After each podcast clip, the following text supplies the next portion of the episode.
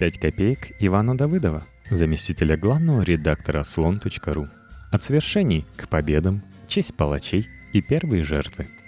Я, честно вам скажу, ни герой, ни храбрец, однако в речах с детства сдерживаться не привык, за что даже бит бывало, и по делам.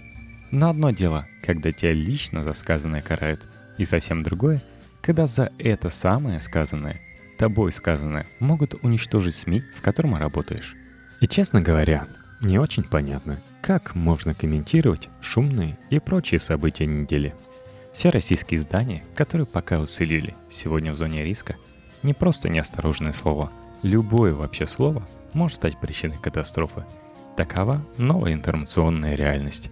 Хочется, например, про дела в одном издании поговорить, но вдруг теперь само упоминание названия этого издания – подсудное дело, акт разжигания ненависти и вражды по отношению к социальной группе мамуты. Нет, а что? Я бы не удивился.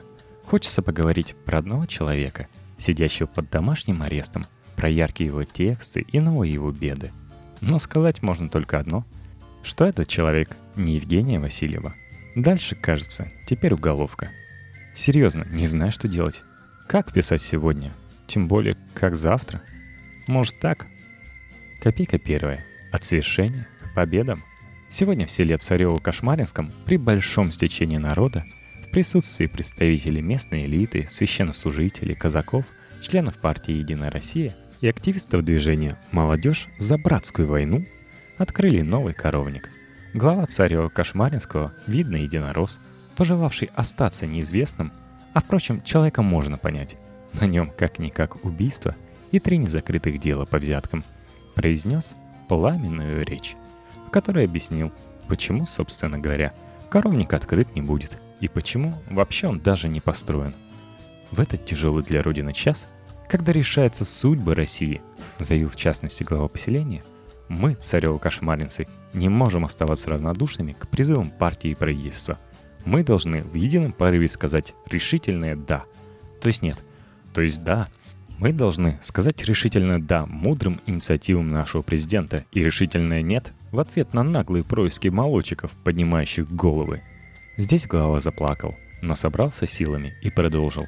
Что, коровник, что жалкие миллионы рублей, когда мы, царево-кошмаринцы, должны притянуть руку помощи нашим братьям, изнывающим под игом неонацистов? Кого интересует этот дурацкий коровник и эти панихидные гроши? «Никого!» — закричали жители — не в деньгах счастье, не жили как люди, так нечего начинать. Протянем, протянем руку и пойдем с протянутой рукой. Все для мира между народами, все для фронта. му сказали коровы, смирившиеся с мыслью об утрате коровника. Мудрые решения президента в жизнь. Не было счастливого дня в жизни царева-кошмаринцев. Одна дворняга тут же записалась добровольцы, а сельский дурачок расплакался – Баянист Вася Сизый подписал письмо деятель культуры президенту. Тракторист Сеня Сиплый тоже хотел, но соседи посовещались, решили, что он все-таки не деятель. И весело светило солнце, и капало сосуль. Или, что тоже не исключено, с сосулей. Копейка вторая. Честь палачей. Ладно, это все же был текст из будущего. Но давайте попробуем вернуться в настоящее. Хоть грань и размыта. Между прочим, я мог бы даже не придумывать новость, а просто рассказать, например, как новосибирские медики лечат пациентов донорским калом. Это правда. И это, кстати, прогрессивный, как пишут знатоки, метод. Просто очень уж хорошо звучит. Звучит хорошо, но вдруг строгий цензор или обидчивый гражданин усмотрит тут намек на работу, например, государственных СМИ. Как в известной песне пели «Сибири не боюсь, но слон как уже было отмечено где-то выше, жалко. Вы думаете, что это однообразное балагурство? В чем-то даже утомительно. Ха. Наше время веселые шутки так быстро становятся унылой реальностью, что и шутить неловко. Придумаешь какой-нибудь закон о запрете четных цифр и гласных букв вечером ради пародии, а утром его уже депутаты обсуждают. И начинаешь, хоть и без повода, какую-то даже ответственность перед Родиной чувствовать. Вот, например, что пишет на патриотическом ресурсе, посвященном, как все теперь настоящие подлинные патриотические ресурсы, пропаганде войны и кровопролитий, некий публицист. Человек, кстати, не из последних, чуть ли не в аппарате ЦК КПСС карьеру начинал. в разных партиях отметился, а теперь сенатором советует, как международные дела вести. Зовут его, а какая, впрочем, разница, они же все одинаковые. Посмотрел наш герой сериал на первом, видимо, про борьбу милиционеров с бандитами в далекие послевоенные годы. О, скоро же опять будут послевоенные годы. И при употреблении этого словосочетания придется пояснять, что именно имеешь в виду. Посмотрел и обиделся на главный государственный телеканал. Я скажу о главном. Место этого фильма в современном информационно-политическом противостоянии с новыми бандеровцами, с теми, кто занимается прославлением украинских, прибалтийских, русских и других военных преступников и нацистских приспешников, а также нашими противниками на пространстве бывшего СССР и в Европе, усердствующими в оправдании их деятельности в те годы и использовании их наследия и наследников в современной борьбе с Россией – это надо же было быть настолько глупыми людьми, чтобы именно сейчас выставлять в качестве никчемных работников, подтасовщиков документов и садистов сотрудников тех структур, я имею в виду НКВД, МГБ и контрразведку СМЕРШ, которые в военные и послевоенные годы вынесли на своих плечах основную тяжесть борьбы с этим вражеским отребием. Ну и дальше про то, что наши демократы и их заокеанские хозяева – Ага, заокеанские хозяева демократов с Первого канала – Простить не могут рыцарям охранки многочисленных побед над американской разведкой, прошлых, настоящих и грядущих, в связи с чем клевещут. История эта, в общем, про то, что даже Первый канал не застрахован в новые суровые времена от атак рассерженных горожан. Кажется, у этих слов вырастает новое значение. Про прочую мелочь, что и говорить. Но еще эта история про то, как время требует защиты чести палачей, убивавших русских людей пачками. Даже не знаю, что важнее. Все-таки честь палачей, пожалуй. Нехорошо убийц убийцами называть. Нежнее надо. Копейка третья. Новые левые. Люблю депутатов. Веселый народ. Сказал бы, наверное, поэт Есенин, кабы дожил до наших дней. Но не дожил, поэтому скажу за него.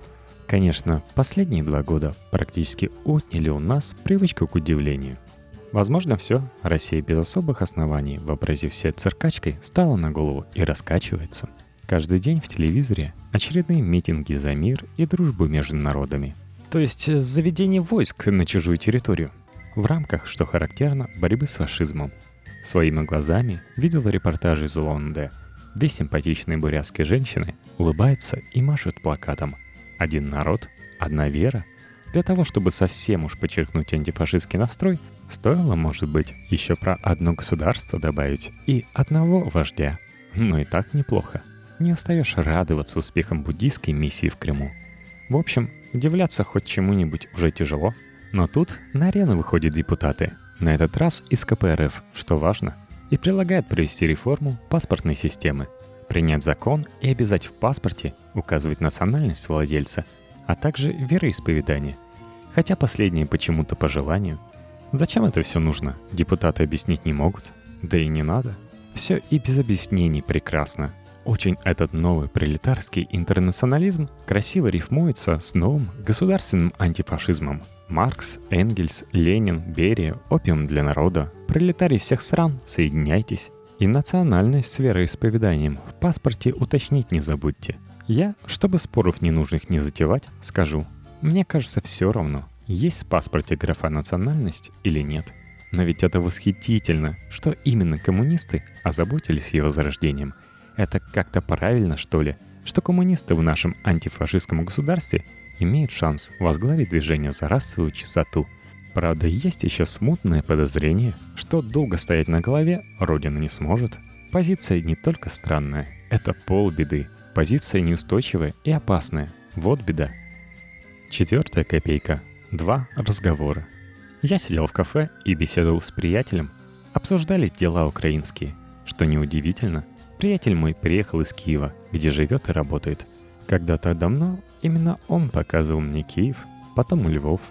Во Львове, например, ох, давно это было, мы посетили любопытство ради митинг националистов, на котором выступали Ющенко, еще и не грезивший о президентстве, и Тимошенко, не знаю, о чем грезившая – Весь город, кажется, вывалил к оперному театру. Украинцы гудели, махали флагами, было тревожно. А на меня вдруг напала какая-то странного вида старушка. «Молодой человек!» Стала она кричать, вызывая искренний и, как мне кажется, не особо добрый интерес собравшихся. «Мы же с вами поляки. Мы же понимаем, что это наш город. Мы должны разогнать эту шваль и вернуть себе Львов». На чистом русском, кстати, кричала.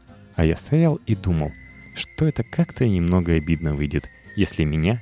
Вы видели вообще мою рязанскую физиономию? Растерзает на Львовской площади толпа как польского националиста. Поскольку я это написал, а вы можете услышать, легко догадаться, не растерзали. Но в суматохе вытащили бумажник. Вечером мы гуляли по городу. Жители группами сидели на лавочках и пели свои тягучие, красивые и грустные песни. А я думал обиженно, что празднуют они как раз взятие моего кошелька. И вот мы сидели теперь с человеком, который когда-то первым показал мне Украину, и разговаривали. Хотя, как разговаривали, чаще всего звучало одно слово, которое в печати не воспроизведешь, и которое выражает крайнюю степень изумления. А потом он сказал, «Знаешь, старый я стал. Был бы моложе, пошел бы воевать». «Ты понимаешь, что мы вот сидим и обсуждаем это всерьез?» — спросил я. Изумлен я был настолько, что даже забыл о специальном слове, выражающем крайнюю степень изумления. Примерно в это же время возле Госдумы шел многотысячный митинг сторонников войны. И вот какую историю рассказал мне другой приятель. Репортер по делам служебным он и митинг посетивший. Там пришедшим раздавали не только триколоры, но еще имперки, чтобы, наверное, подчеркнуть серьезность намерений пробудившегося колоса – и вот к старушке, получившей имперский флажок, подошли трое гопников, пьяных слегка, но дружелюбных, и сказали, «Бабушка, ты немецкий флажок брось, а то придется нам шапку с тебя сбить. Плохой он, флажок немецкий». Не то чтобы эти истории были важными, но их, кажется, достаточно, чтобы зафиксировать портрет моей страны по состоянию на середину марта 2014 года. Последняя копейка – первые жертвы – вы, наверное, думаете, что с российской стороны нет пока жертв российско-украинского конфликта. И, может быть, даже не будет. Увы, жертвы есть. В Калуге, например, на корпоративе в честь женского праздника сотрудники местного банка заспорили об украинских делах. Спорили, видно, жарко, поскольку один из спорщиков, водитель, после вечеринки избил второго, начальника отдела. Тот с множественными переломами попал в больницу, где и умер – Чуть позже жители уже Липецка не без удивления узрели на улицах города мужчину в трусах. Не то чтобы редкое зрелище, но одежда не по сезону. Мужчина крушил рекламные щиты, а потом набросился на собаку бойцовской породы и покусал ее. Позже выяснилось, что он несколько ночей не спал, а вел в социальных сетях бои за Украину. Протягивал, надо полагать, руку помощи и пытался опуздать молодчиков – Потом поджег кровать и убежал на улицу. Сейчас мужчину лечат, собаку тоже. Это смешно и не смешно. Не так важно ведь, чем каждый из нас считает украинскую историю. Первым шагом к катастрофе или грандиозным триумфом России. Важно, что мы уже платим за эти события очень серьезную цену. Мне кажется, никто, ни вы, ни я, ни голуби войны, ни ястребы мира, вообще никто в России не сумел сохранить в ясности ум. Все более или менее помешались, и бойцом, собакам лучше сидеть дома. И главное, совершенно непонятно, как мы все будем из этого безумия выпутываться. Не странные политики, а каждый конкретно живой и живущий здесь человек –